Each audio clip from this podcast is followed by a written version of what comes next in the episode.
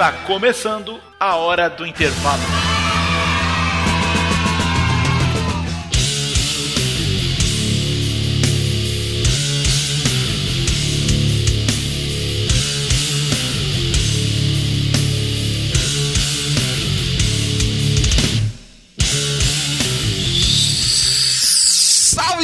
Salve! Texugos e texugas de todo o Brasil. Aqui quem vos fala mais uma vez é o professor Tiago Trigueiro do m0.net.br. E estou aqui mais uma vez, prazer inenarrável apresentar esse, esse maravilhoso, esse gracioso, esse cheiroso podcast com o professor universitário moreno, alto, lindo, sensual, todo malhado, sexy fitness, professor Rodrigo Rodrigues. Dê o seu alô pra galera, por favor. Olha que tal, terrugas e terrugas. Tava com saudade de vocês. E depois dessa introdução maravilhosa de Tiago Trigueiro, eu vou, vou ficar me passando toda vez, né? Porque assim, eu não sei se eu falo entrada, eu não sei se eu falo introdução, eu não sei se eu falo anunciação, né? Não sei. É, depois disso, que é massa, eu já fico mais empolgado, gente. E assim, desculpa, eu já peço desculpa a vocês pela minha voz. Tá Um falhando. pouco debilitada, porque eu tô me recuperando de uma gripe ferrenha. Fiquei 10 dias aí, é, acamado quase. Mas tô bem, tô feliz, tô aqui. Tô empolgado pra gente falar um pouco mais de. Não vou dizer o que é agora, não. Deixa que eu digo. A gente vai falar hoje sobre energia porque tá no título do podcast, né? A galera já sacou. O que a galera não sacou, ou que quase todo mundo não sacou, é que esse episódio do Hora do Intervalo é uma continuação do episódio do Humanas Exatas, que é o outro podcast que a gente tem. Eu tô ligado que você tá arretado, tá meio puto com os podcasts que você escuta por aí, porque você quer baixar podcasts que são aulas em áudio. E os podcasts sempre estão tratando de temas que não são aulas diretamente. Pois é, a gente tem o podcast que é aula em áudio, que é um negócio mais direto e ele chama Humanas Exatas. Você só não vai encontrar ele aqui no Spotify, no Deezer, no, sei lá, iTunes ou no seu agregador favorito. Que o meu é o Castbox. Fica aí de, de dica. Castbox. Pode baixar, é o melhor agregador de podcast que tem. Aí, esse o Humanas Exatas, você só encontra na m0.net.br. A notícia boa é que ele é grátis. Você paga um total de zero reais para fazer o seu cadastro, para curtir tudo que tem de conteúdo na M0. A gente tem questões toda semana grátis. A gente tem videoaulas grátis. A gente tem podcast grátis. A gente tem e-book grátis. A gente tá, pô, vou te dizer, eu não sei nem porque a gente dá essas coisas tudo, mas a gente dá. Tá lá, é tudo de graça. Vai conferir m0.net.br. O episódio anterior do Humanas Exatas é sobre energia, tá? Energia com aspecto biológico, físico, químico. A gente fala de energia de ligação, a gente fala de energia cinética potencial, a gente fala da mitocôndria, a gente fala de uma porrada de coisa, tudo lá. E esse agora a gente vai falar da energia no aspecto macroscópico, continuando tudo que a gente viu lá. Mas antes, como os alunos que seguem a gente já estão cientes, já sabem, a gente vai pedir a música do dia. E hoje o agraciado é o professor Rodrigo Rodrigues. Peça a sua música, Rodrigo Rodrigues. Comment ça va, Jordan, no inverno francês? Eita, meti, meti quente, meti não, meti quente agora, pô. Sou demais, eu sou demais. Palmas pra mim. Puta que pariu, cara. Meu irmão, eu não sou nem digno de estar aqui. O cara, puta que. Não, velho.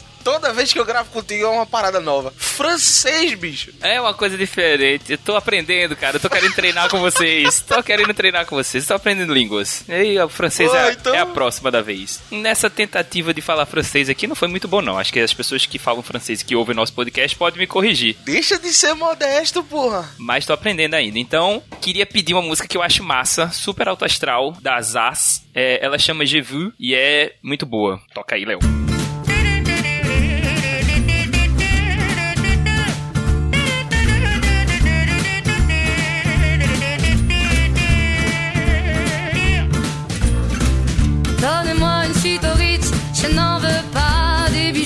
Chez Chanel, je n'en veux pas. Donnez-moi une limousine, j'en ferai quoi.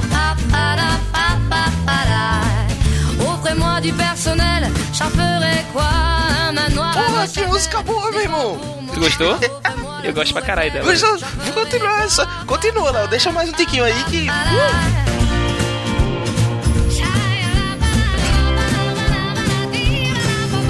Je veux de l'amour, de la joie, Ce n'est pas votre argent qui fera mon bonheur. Moi je veux crever la main sur le cœur. Ah! Pra você que tá no ônibus, você que tá lavando a roupa, lavando louça, escuta aí, Zaz, Jevu. Exatamente. Tous vos clichés, bienvenue dans ma réalité. Eu tô, eu tô me mexendo aqui, eu tô super dançaninho. Oi, eu tô falando, pô, francês não é só comida boa não, tem música boa também. Que música, mano. Porra, não gostei. Mas, infelizmente, a gente vai ter que interromper a música Jevu. Fica aí como dica pra você escutar depois e depois vai tocar de novo no final desse episódio, que a música realmente é boa. E a gente vai interromper pra fazer um anúncio de novidade. Eita porra, música de novidade. A novidade é a seguinte: a partir desse episódio, não somos só eu, Rodrigo, Léo e os convidados que pedem música. A partir desse episódio, e de fato desse mesmo, os alunos também pedem música. E o primeiro aluno a pedir música é esse aí, ó. O meu nome é Massal, eu sou aqui do país Pernambuco, graças a 1817. Eu quero fazer cinema. A música que eu queria é Samba do Rogerinho, um dos maiores nomes do transporte alternativo do país. Isso aí. Um dos maiores nomes do transporte alternativo do país. Dale, Léo. Samba do Rogerinho. Bota pra tocar. Como é que pode? Rogerinho acabou com o pagode. Como é que pode? Rogerinho acabou com o pagode. Samba do Rogerinho é melhor, velho. Não tem como não. Ele tem potencial pra isso, rapaz. Rogerinho matou três soldados. Quebrou o cavaco e o tamborim.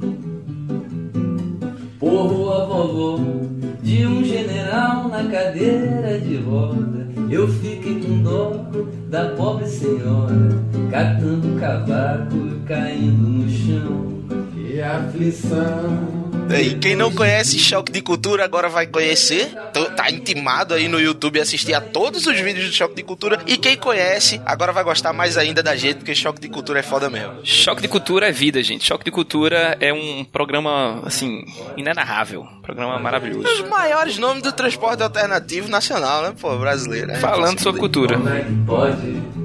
Rogerinho acabou com o pagode. Como é que pode? Bela canção brasileira. Da van pro mundo.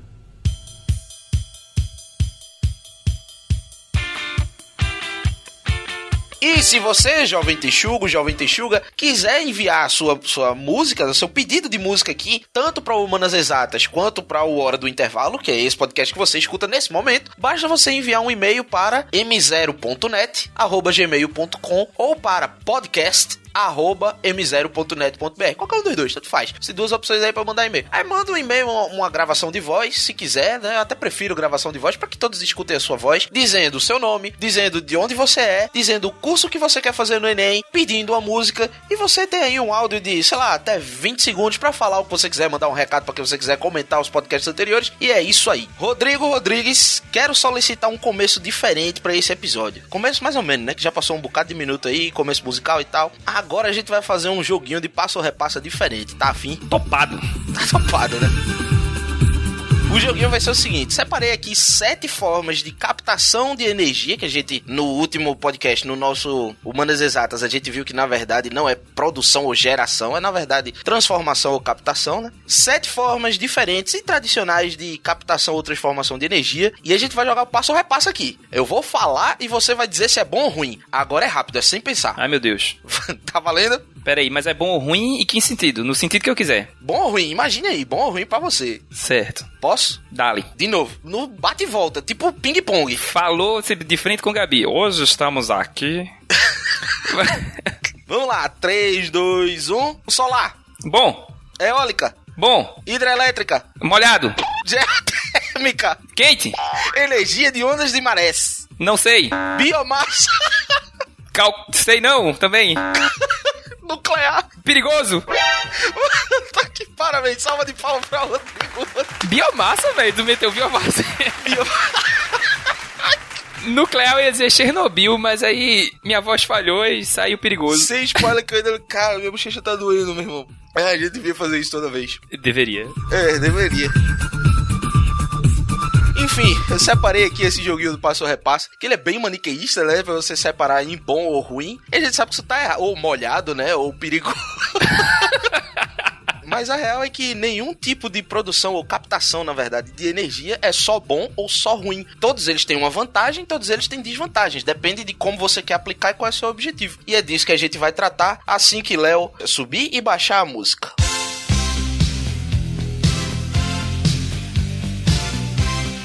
Massa, a gente tá começando a falar sobre esse processo mais macro da energia, mas nesse jogo aí do passo a repassa do meu querido amigo Tiago Trigueiro, eu me senti meio que burlado, porque foi muito rápido, gente, foi muito rápido. Eu fiquei é, molhada a energia hidrelétrica, por exemplo. Mas se a gente parar pra pensar, todas essas formas que Trigueiro falou aí são formas para que a gente, população humana, consiga gerar, entre aspas, energia elétrica. Então, todos esses, todos esses processos, energia hídrica, eólica, solar, nuclear, ondas de maré, tudo isso são formas distintas que a gente conseguiu desenvolver de acordo com o avanço da tecnologia para que nós conseguimos ou consigamos adquirir energia elétrica, que é fundamental para a manutenção das nossas vidas atualmente. Você já parou para pensar, ouvinte, como é que seria a sua vida sem luz? Coisa doida, né? Oxe, é, é planeta dos macacos, total. Planeta dos macacos. Imagina, velho. Porque assim, quando falta luz, quando falta energia elétrica, a gente já fica meio apreensivo, né? Corre logo para pegar a vela, ou então pega uma lanterna, pega a lanterninha do celular. Aquela raquete de matar muriçoca. Porque elas. A, a muriçoca, eu acho que ela tem um pacto com a galera da luz. Porque ela fica ali na dela.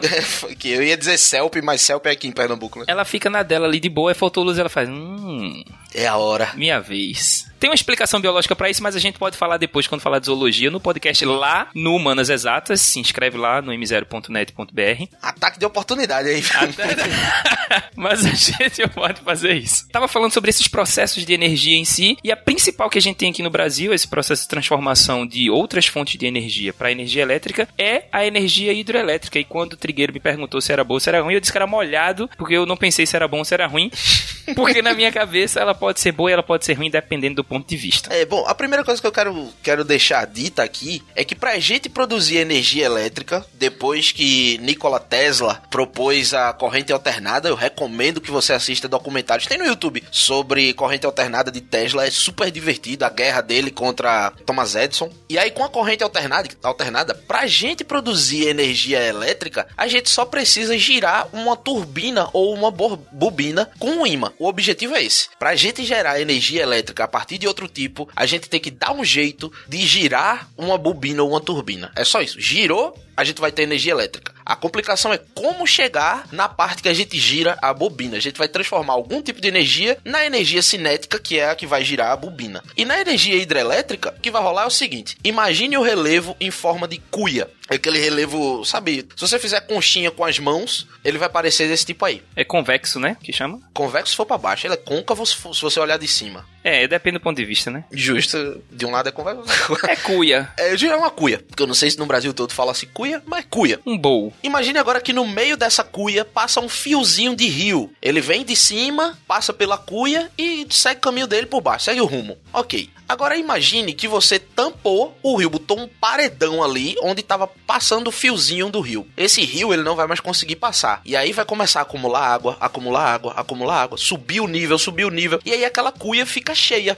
Faz sentido? Muito sentido. Pois é. Aí chega em algum momento, alguém lá em cima daquele muro que foi construído, que aquela cuia agora tá toda cheia de água, o cara abre uma portinha. Aí a água desce, a água cai. No que a água cai, você tá transformando energia gravitacional, energia potencial gravitacional, em cinética, que é quando a água cai. A água vai caindo, aí ela vai acelerando, virado na porra, virado no satanás, vai descendo. De repente ela, pô, bate numa bobina, bate num moinho, e aí essa água acelerada da queda faz o moinho girar. Se você botar a mão numa cachoeira, a cachoeira não coloca sua mão para baixo, é a mesma coisa que acontece com o moinho. O moinho gira, você gira a bobina que está atrelada ao moinho, e aí essa bobina girando vai girar o ímã, vai produzir energia elétrica através da energia potencial gravitacional da água que foi estocada lá. Pontos positivos: você não está emitindo diretamente gases poluentes. É ou não? É, a gente não emite gases poluentes, mas a gente produz poluentes à medida em que a gente alaga uma determinada área, né? Então, se a gente parar para pensar que nessa cuia teria vida e teria vegetação ali, então essa vegetação vai começar a fermentar ali embaixo, né? Então, essa fermentação pode gerar problemas biológicos muito maiores, na verdade. Não somente a emissão dos gases em si, que é o menor, mas a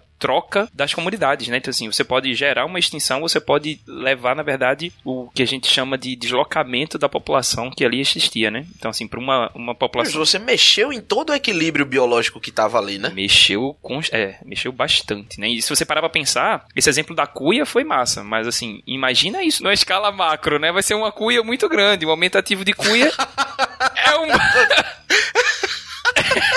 É um vale, gente. Imagina um vale. No, numa super cuia. Uma super Ai, que mente. Cunhazão.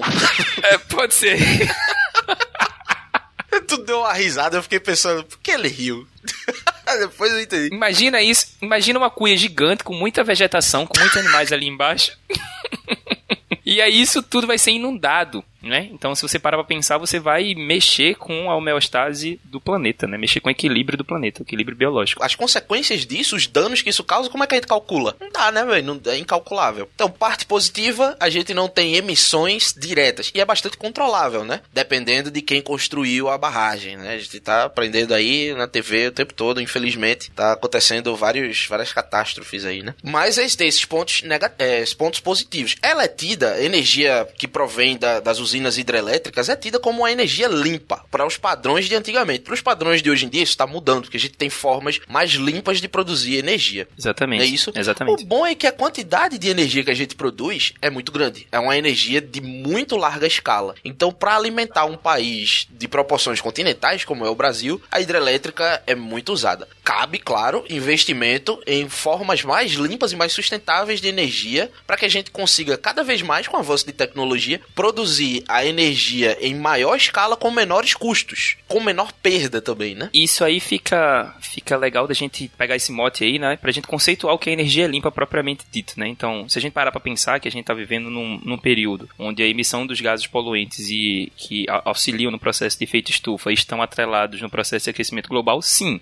acreditamos no aquecimento global. A energia limpa é aquela que durante seu processo de produção, como o Trigueiro falou, ou no processo de consumo também, esses resíduos ou esses gases poluentes que são geradores do efeito estufa e do aquecimento global, eles não são produzidos, né? Ou são produzidos em escalas muito, muito, muito pequenas, né? As fontes de energia que liberam essas quantidades muito baixas, a gente pode citar várias, né? Eólica, solar, as energias de marés que a gente vai falar. Então vamos fazer o seguinte, vamos citar elas. a gente tem exemplos de energia mais limpas, como por exemplo a energia eólica, que é essa que a gente vai falar agora no próximo bloco, assim que Léo subir a música e descer de novo. A energia eólica pode ser dita como energia limpa também, porque em tese ela não vai produzir ou ela não vai emitir esses gases do efeito estufa e do aquecimento global que a gente falou no bloco anterior, né? Então, só para que a gente entenda a energia eólica é aquele processo de conversão de energia do vento, ou seja, mais uma vez, a energia cinética dada pela diferença de pressão que provoca o vento vai gerar energia elétrica a partir da movimentação dessa bobina, desse moinho que Trigueiro falou anteriormente. Justo, perfeito. E a energia eólica é aquela que não tem nem muito o que você elocubrar sobre. É aquela porra, né? Você, você gira a bobina, você gira a turbina, você pode chamar de bobina ou de turbina, tanto faz, depende. Quem estuda eletromagnetismo, a gente chama, pronto, um ímã girando na frente de uma espira vai gerar corrente alternada. Porra, o que que é um catavento? É uma porra que fica girando, velho. Imagina um ventilador gigante, né? Pô, um super ventiladorzão. Aquela galera que tem costume de ir pra um interior daqui de Pernambuco. Eita, Pernambuco, ó. Pernambuco, friozinho de gravatar ali, o cara desce pra Caruaru, sobe pra Caruaru no São João e tudo mais. Você vai ver um bocado de, de, de catavento. Um negócio grandão, gigante. A energia cinética que tá no vento, se o vento tá andando, é porque ele tá dotado de energia. Falei lá no Humanas Exatas. O que é energia? Energia é o que faz as porra acontecer. Essa é a melhor definição que tem de energia. Massa. Se o vento tá andando, algo tá acontecendo. O quê? Movimento. Qual é a energia que a gente designa ao movimento? Energia é a mesma coisa, né? Mas qual é o nome que a gente dá à parcela de energia que tá responsável pelo movimento? Cinética. Então o vento que tá andando, ele tá cheio de energia cinética. Bate no, no catavento, o catavento gira. Se o catavento tá girando, a bobina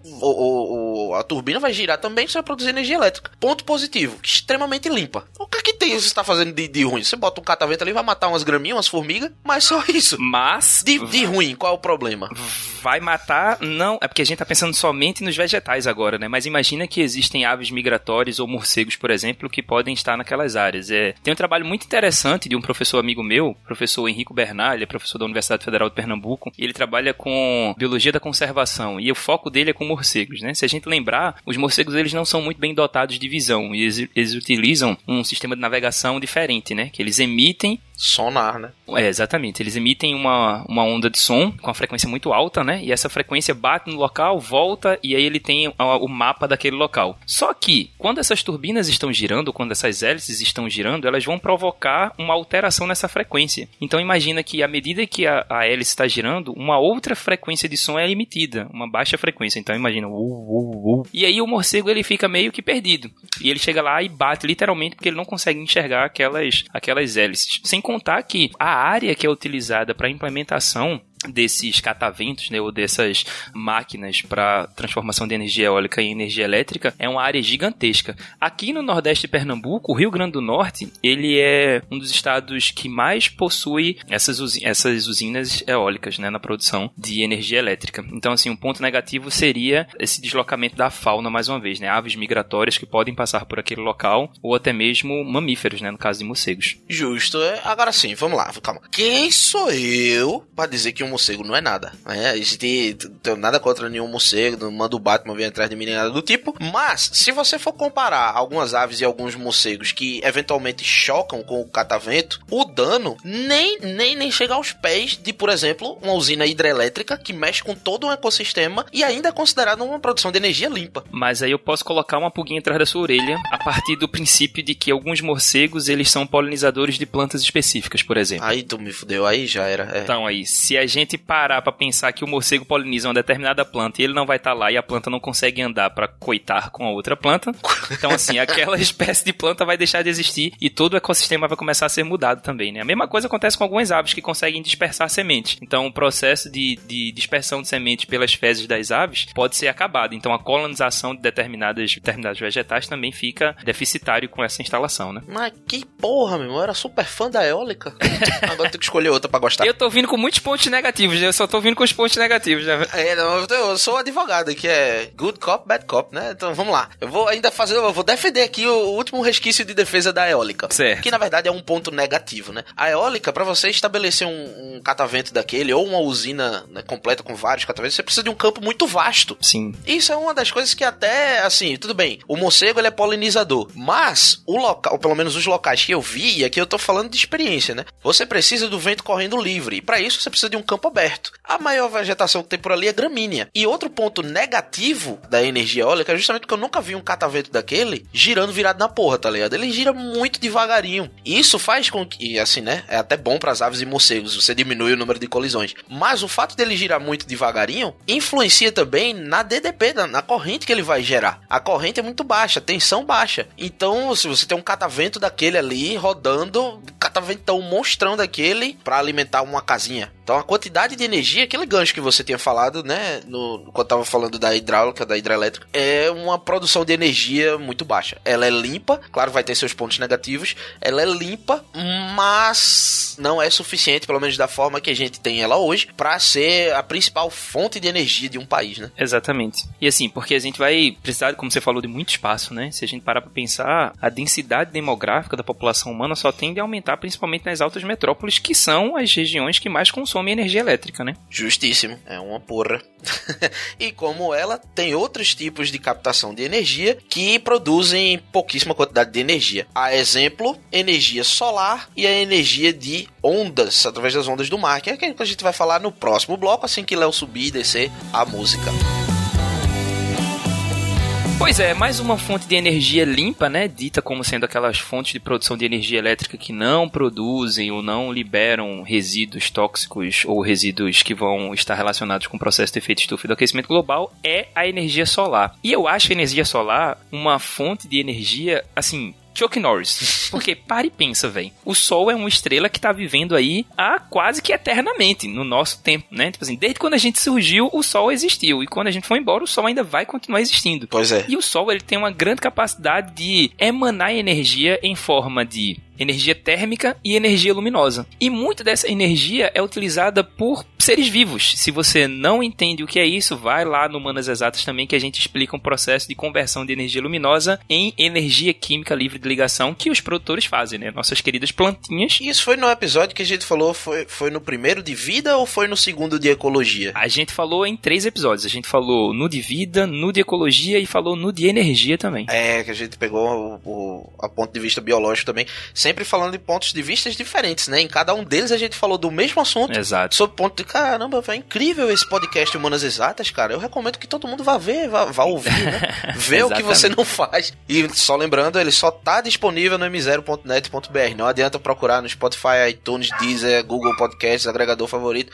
Só tem no m0.net.br. Prossiga, querido Rodrigo Rodrigues. Exatamente. E o que é que é que a gente precisa fazer para conseguir captar essa grande fonte de energia que está quase que de forma inesgotável aqui no planeta. Desenvolver uma estrutura que seja suficientemente boa, barata e eficaz para conseguir converter essa energia térmica e essa energia luminosa em energia elétrica. E hoje a gente já tem alguns painéis fotovoltaicos que fazem exatamente esse processo, né? De captação da energia luminosa e conversão dessa energia luminosa em energia elétrica. Vale salientar que a luz quando chega na Terra, né, o fóton em si, ele chega com muita velocidade também. Então, assim, Chega na velocidade da luz, né? Como é que é o negócio?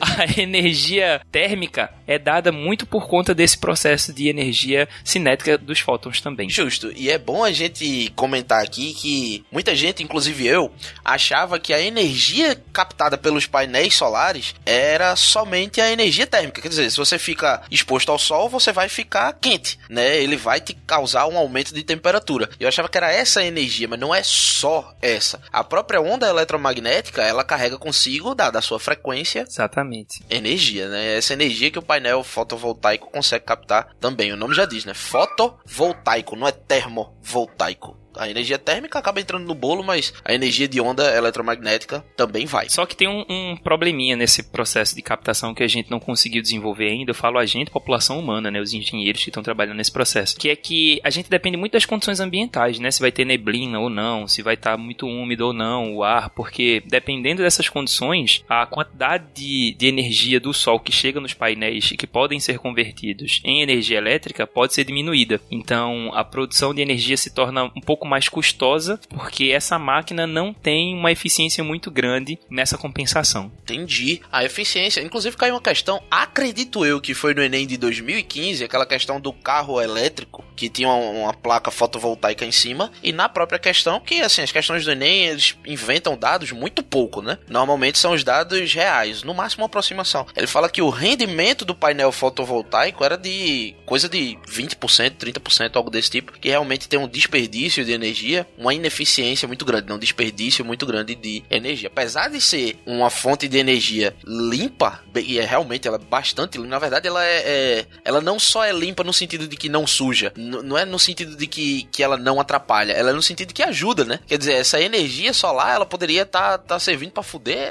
a vida na Terra também, no excesso. Mas aí os painéis fotovoltaicos, eles meio que pegam o excesso daquilo que pode atrapalhar a gente nas condições humanas que a gente vive hoje, né? Que tá o planeta e tudo mais, e transforma numa fonte de energia que acaba nos ajudando. É, ela não vai ser aquela energia que vai substituir aqui no Brasil, por exemplo, a que a gente mais usa, né, que é a hidrelétrica, mas ela pode ser uma alternativa bastante viável para indústrias, por exemplo, que utilizam a energia térmica como fonte, sei lá, energias de agronegócio que precisa secar grãos ou ah, outras usinas que precisam de energia térmica a partir disso. Então, energia solar aqui no Nordeste do Brasil, principalmente, que a gente é privilegiado em relação a isso, dada a nossa latitude, né, a gente é muito próximo à linha do Equador e aí a gente recebe uma quantidade de incidência de sol muito grande que pode ser bastantemente bem aproveitado. Justíssimo, é- isso é verdade. Agora eu vou te dizer, visto que eu sou um sonhador da porra, eu, eu realmente acho que um dia, com os avanços tecnológicos, a gente vai conseguir uma placa voltaica de rendimento altíssimo e de custo baixo. eu, eu realmente acho. Eu acho que a gente pode, assim, na minha cabeça, a minha cabeça trabalha no processo de, de comunhão desses processos de energia limpa, né? Então a gente pode utilizar fontes de transformação, de conversão de energias distintas. Sei lá, a gente pode ter uma energia, ah, uma usina nuclear, que a gente vai falar dela mais na frente, associada a uma energia solar, associada a uma energia de maré, associada a uma energia eólica, dependendo das condições ambientais do relevo também, sabe? Porque assim, se a gente parar pra pensar, a gente tá de um ponto de vista muito nordestino aqui, né? A gente tem muito sol e tem muito vento. Mas se a gente for mais pro sudeste ou pro sul, essas condições elas mudam quase que abruptamente, né? Eles não têm uma quantidade de incidência solar bastante grande como a gente tem, nem umas condições ambientais como a gente tem, né? O clima lá é completamente diferente. Tem mais, tem mais umidade, ele tem mais neblina, o que pode dificultar no processo de captação de luz. Mas eu também sou muito positivista nesse sentido. É nóis. Inclusive, tem uma coisa aí que você falou que me lembrou que ninguém comenta, né? Quando você vai visitar São Paulo, que volta, todo mundo fala de engarrafamento, todo mundo fala de, sei lá, do, do comércio lá, como é, das indústrias e da, da USP. Enfim, fala de tudo, mas ninguém comenta que aquela porra daquele lugar só tem ladeira. Ninguém anda pra frente, não, pô. É ou pra cima ou pra baixo. É verdade. É complicado você colocar um catavento ali, sabe? Exatamente. Mas sim, é, você citou aí, eu notei que a gente quase não falou, também porque não tem muito a se falar dessa forma de captação de energia, transformação de energia, que é a de ondas de marés. Exatamente. Né? Essa daí, eu, eu sou fãzaço dessa ideia, inclusive. Mas o rendimento também é baixo, né? É, porque se a gente parar pra pensar, a gente vai utilizar a, a onda da maré, como o próprio nome tá sugerindo, né? Pra que a gente converta isso em energia elétrica também. Tu quer explicar um pouquinho como é que funciona esse processo? É, é, imagine que você tá colocando a sua mão, imagina um- uma lagoa, sem ondas. E aí você coloca a sua mão sobre a lâmina de água, sua mão vai ficar parada. Ao passo que você começa a colocar ondas nessa lagoa e você quer manter a sua mão na superfície da água, na lâmina de água, quando a onda passa, a sua mão vai subir, descer, depois voltar ao normal. Subir, descer, depois voltar ao normal. Esse movimento, por si só, ele já é um movimento, então já tem energia cinética aí. É a energia das ondas do mar, veio, veio do vento, veio tudo mais, do movimento da Terra e tal, da Lua. E aí você gera as ondas. Aí você coloca uma. Vou simplificar aqui bem muito, tá? É uma boia.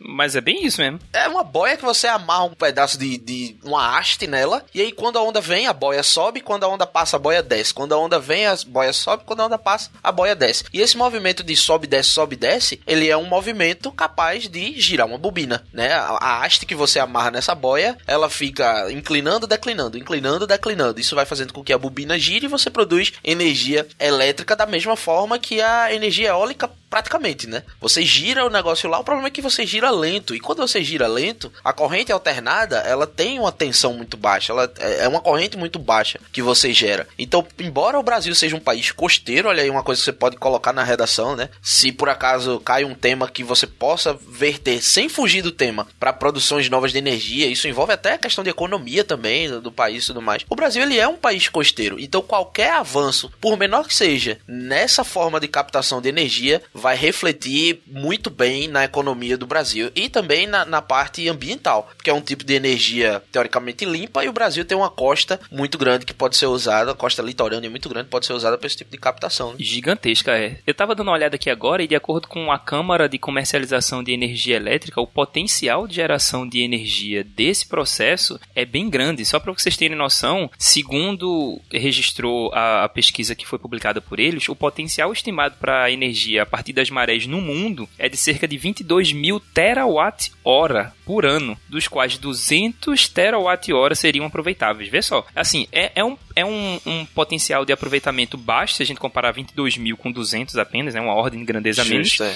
Mas, ainda assim, é uma quantidade de energia que pode ser aproveitada de uma forma muito, muito grande, né? E se for sábia. Pois é, eu não sei, eu vou te confessar que eu não sei se o custo para você montar uma usina pra, desse tipo é, é alto ou baixo. É um negócio que eu, eu também não sei se tem já no Brasil. Eu acho que eu deveria ter vindo para esse podcast um pouco mais preparado. Mas é uma, uma parada promissora para países litorâneos. Como você mesmo disse, é um tipo de energia que a gente usa, é uma quantidade de energia boa que serve para muita coisa e que, assim, poluição, não sei se se enquadra em poluição. Queira ou não, você vai estar interferindo no habitat marinho lá, né, do- dos animais, mas dependendo do local que seja, nem tanto. Você pode colocar na costa litorânea brasileira, tem vários locais em que a, a vida marinha é escassa. Então você pode usar esses locais para captação de energia sem muito custo ambiental. uma agregação de, de fatores né, que a gente pode utilizar, e como você bem frisou aí. É, eu acho que é uma, um processo de criação ou de transformação de energia bastante eficaz, se a gente tiver a tecnologia ideal, né? Mais uma vez. Agora, vamos lá. Numa tacada só, eu quero falar sobre biomassa, energia advinda da biomassa, e energia geotérmica. Como você comentou muito bem no início do episódio, o que a gente está fazendo é pegar algum tipo de energia e transformando ela em energia elétrica. No caso da hidrelétrica, a gente pega a energia potencial gravitacional da água, que está lá em cima, transforma em elétrica. No caso da eólica, é energia cinética do vento, transforma em elétrica. No caso da de ondas, no caso da solar, a gente está sempre pegando energia de um tipo e transformando ela em elétrica. A energia de biomassa é aquela energia que tem nas coisas orgânicas, na matéria orgânica. É isso. Quer dizer, quando você está produzindo açúcar da cana ou álcool, você tem um bocado de bagaço de cana que não serve pra nada, que é lixo, não é isso? Exato. E aí o que a galera faz é queimar esse, esse bagaço da cana. É inflamável, afinal de contas é carbono ali, né? Composto orgânico. Então quando você queima algo orgânico, você tá extraindo de, disso energia. Porque quando você queima, na verdade, você tá gerando energia térmica e gases, né? Esses gases, eles podem girar a bobina e todo aquele processo que já se falou. Mas só imagine que você tá pegando todo o gás que está sendo produzido e você aperta ele bem muito num canudinho. Esse gás ele vai sair numa pressão filha da puta e essa pressão consegue girar a bobina. Então a energia de biomassa é basicamente isso. Seja do resto da cana ou seja até, por exemplo, do cocô das vacas. Você pode pegar o cocô da vaca, coloca no, no digestor, o nome é esse. Vale a pena pesquisar no Google. É um processo bem simples, é isso. Pega a bosta da vaca, bota no digestor, ela vai produzir metano. Você queima o metano e aí sim você tem Biogás. energia de novo, né? É, então, Justo. partindo do pressuposto de que você vai utilizar essa biomassa para produção de energia, e como o Trigueiro falou, que vai ser produzido antes de ser a energia em si elétrica vai ser o biogás, né? O biogás ele vai ser esse pré-produto aí que vai ser utilizado para a produção de energia elétrica. No Brasil a gente já faz isso depois da descoberta do pré-sal, por exemplo, aí fica mais um adendo aí se você quiser fazer esse link, né, esse network aí na redação. Depois da descoberta do pré-sal, o Brasil ele se tornou um dos grandes produtores de gás veicular natural, né? Gás natural veicular, né, GNV. O que é nada mais nada menos do que resquício, mas aí desse, desse, desse ponto Hum, bora gagadilhéus. é, porque, porque, porque, porque, porque, porque nesse ponto é um gás vindo do processo do petróleo, né? Então imagina o- a, a associação que eu faço é o seguinte: toda vez que você vai ao banheiro fazer cocô, você peida antes. Por quê? O gás. Mas é. Pare pra pensar. Tá medo, velho. Caramba, tu tava falando tão bonito, eu não esperava. Não, é, foi. Isso é. Eu vou botar essa frase numa camisa. Toda... Toda vez que você vai cagar, você peida antes. É, mas a verdade é essa, porque o processo de fermentação que acontece no nosso intestino produz alguns gases que são quase que os mesmos que são produzidos nesses digestores que Trigueiro falou. Inclusive, o processo de, do digestor é bem parecido com a digestão que a gente faz. Então, esses gases, eles, por serem menos densos do que o cocô, e no nosso caso do petróleo e do gás natural também, eles vão ficar na região mais superior. E aí eles saem primeiro, e eles saem com uma pressão muito grande, e isso pode ser utilizado para a geração de energia também. Justíssimo. Não vai colocar na redação que o seu peido vai gerar energia, por favor. Porra, por favor, vamos evitar a palavra peido na redação. É. E a energia geotérmica, o nome de geo, terra, térmica, temperatura. É isso. É a, a própria Terra, né? Ela quanto mais para próximo do núcleo, mais quente ela é. Só que tem alguns lugares da superfície que são mais quentes do que outros. E nesses lugares a turma usa a própria temperatura da Terra. Sabe aqueles geyser que a gente chama no Brasil, que é geyser, né? E tudo mais, que é aquela água que sai pressurizada para cima ou vapor mesmo. Tudo aquilo ali é advindo da, da temperatura da própria Terra é, no subsolo. E aquela, aquele gás que sobe ele pode ser usado. Inclusive tem um uso bem interessante da temperatura da, da própria Terra, da energia geotérmica, que é cozinhar. Tem alguns lugares do mundo, tipo Nova Zelândia, por exemplo, que. não toda Nova Zelândia, né? Mas alguns lugares da Nova Zelândia, que é perto de vulcões e tudo mais, que a turma bota comida numa paradinha de manhã, o almoço, né? Você prepara ele de manhã e enterra. Exatamente. E aí, quando, quando você chega na hora do almoço, o bagulho tá cozido, velho. É uma coisa muito doida, porque ali na Nova Zelândia, assim, se vocês lembrarem, né, o, o planeta em si, ele é dinâmico. Ele pode não parecer, mas ele, a- o- os continentes todos estão se movendo em cima de placas tectônicas, né? Então, inclusive fica um mote aí pra gente gravar lá no Manas Exatas depois, um, algo falando sobre tecnonismo, né? E isso é, é o que gera a energia geotérmica também, né? O que, na verdade, libera pra gente essa energia contida no núcleo da Terra. Lá na Nova Zelândia tem esse, esse processo de movimentação muito grande, né? Então as falhas dessas placas dos limites convergentes, divergentes ou transformantes vai fazer com que essa energia em forma de calor que está no núcleo da Terra comece a subir até a crosta terrestre, né? Passando pelo manto. E é exatamente isso que Trigueiro falou aí. Eu só tenho uma dúvida: onde está a antiga Zelândia?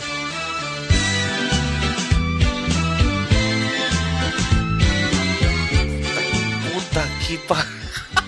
Salva a música, Léo, salva.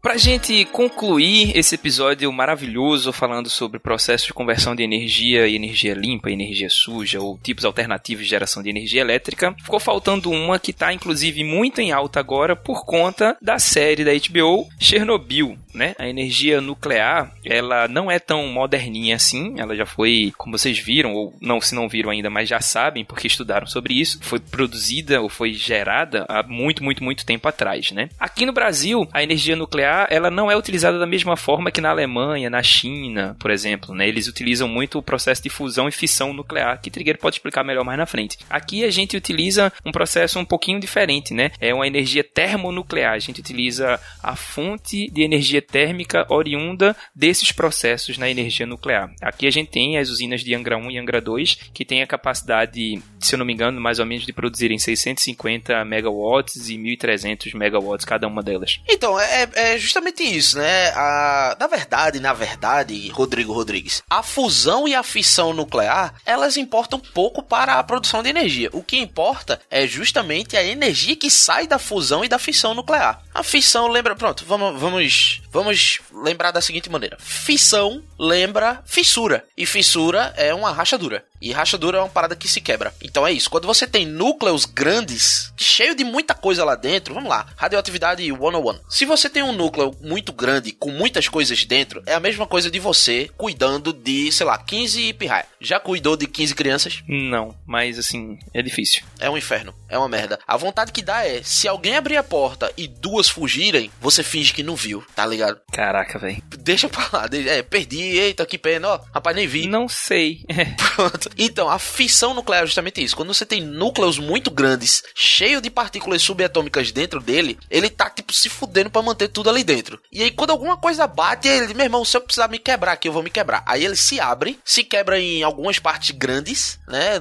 Teoricamente grandes, só que sai um bocado de pequenas partículas de dentro dele, que é aquelas crianças que correram. E aí, essas pequenas partículas vão bater em outros núcleos que vão quebrar eles. Que vai sair um bocado de pequenas partículas de cada um que vai bater em outro núcleo e aí gera uma reação em cadeia. E essa reação ela é completamente exotérmica. Ela joga pra fora uma energia filha da putamente grande. Grande. A energia que ela joga é muito grande e é essa energia que a gente aproveita. Normalmente, numa usina, você pega essa energia para esquentar água. E aí a água vira vapor, o vapor sai numa pressão muito grande, gira a bobina, produz energia elétrica. Fusão nuclear, o processo é basicamente o mesmo no concernente à produção da energia elétrica. Mas o processo no concernente a Ao que vai produzir em si, né? Na verdade, os núcleos eles vão se chocar e se fundir ao invés de se partir em várias partículas subatômicas, né? Justo. Em vez de você ter núcleos grandes se quebrando, você vai ter núcleos pequenos se juntando. E aí, meu irmão, aí é você transformar matéria em energia. Aquela equação é igual a mc ao quadrado, lembra? Sim. É porque se eu pegar um átomo de hidrogênio que tem massa 1 e pegar outro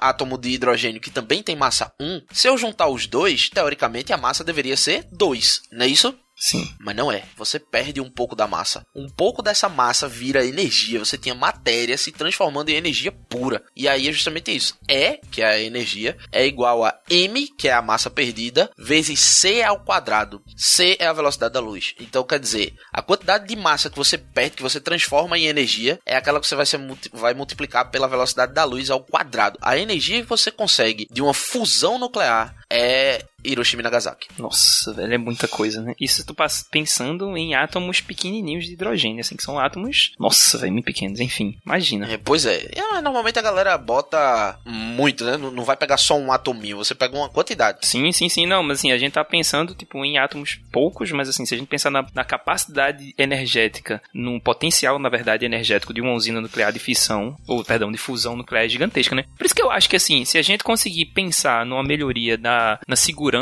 dessas, desses átomos, né? E a gente nem falou também dos átomos que são radioativos, né? Tipo assim, urânio, criptônio, xenônio, né? Essa galera que pode ter os seus isótopos radioativos aí, que nas meias-vidas vão fazendo esse processo de liberação de energia também, né?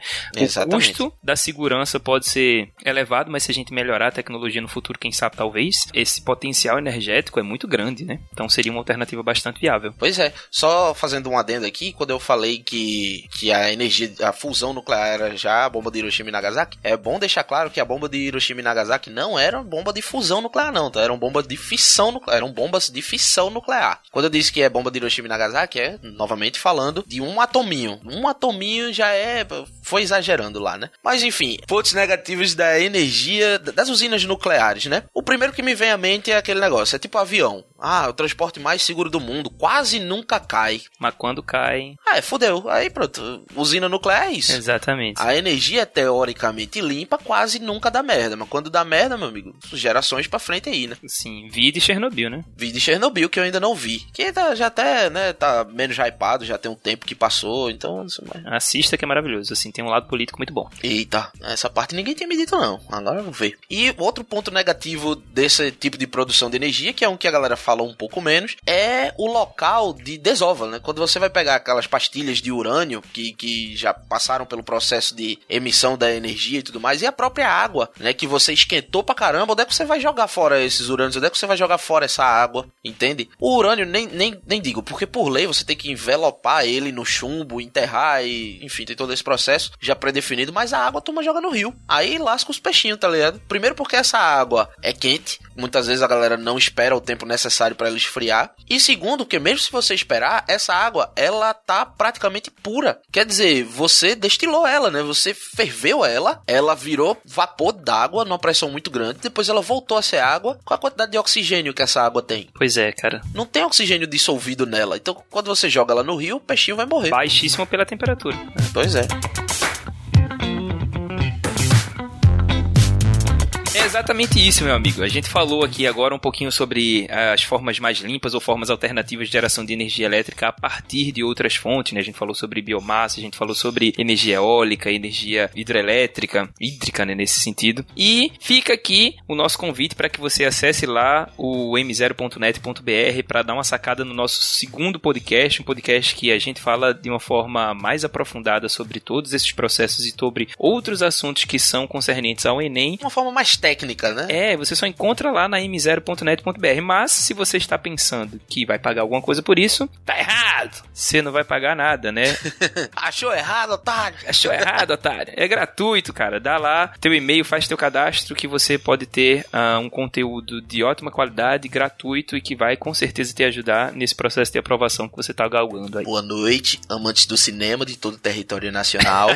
Isso que o Rodrigo falou está correto. Na verdade, o podcast, o Humanas Exatas, você só vai encontrar lá no m0.net.br, só que ele esqueceu de traduzir, de, de soletrar. mzero.net.br.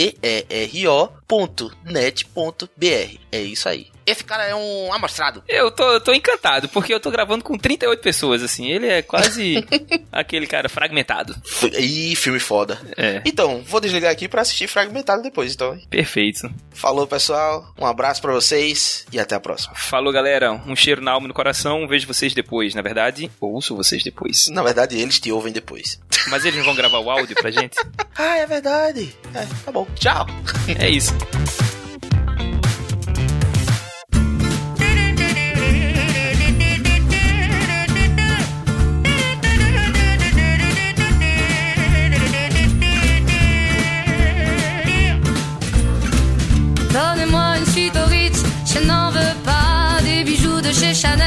Je n'en veux pas. Donnez-moi une limousine, j'en ferai quoi?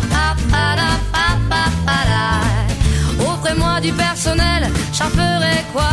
Un manoir à Neuchâtel, ce n'est pas pour moi. Offrez-moi la tour Eiffel, j'en ferai quoi?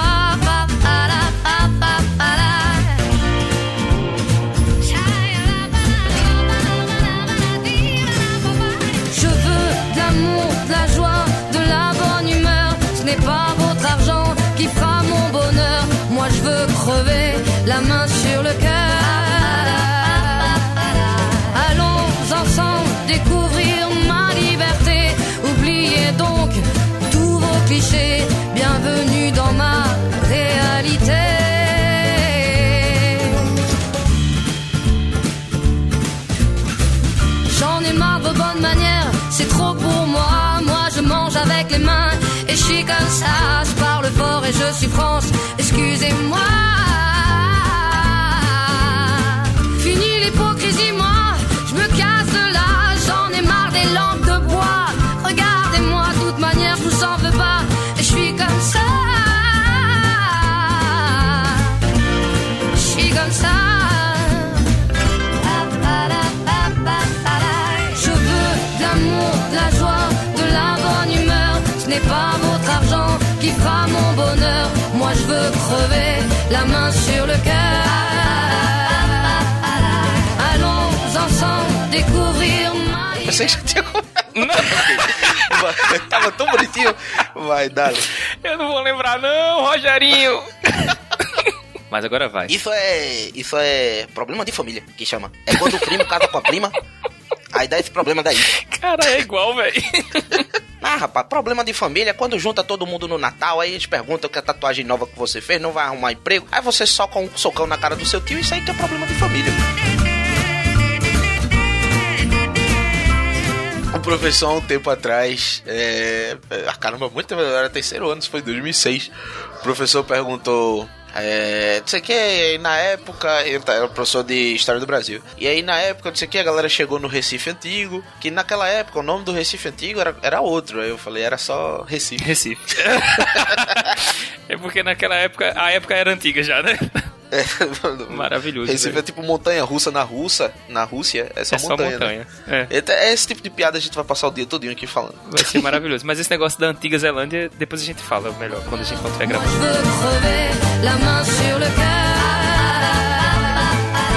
Allons ensemble découvrir ma liberté.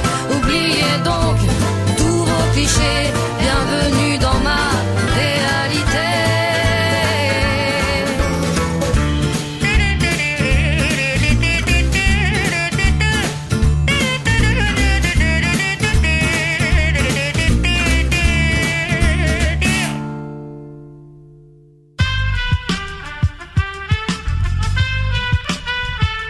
Este podcast foi editado por Aerolitos Edição Inteligente.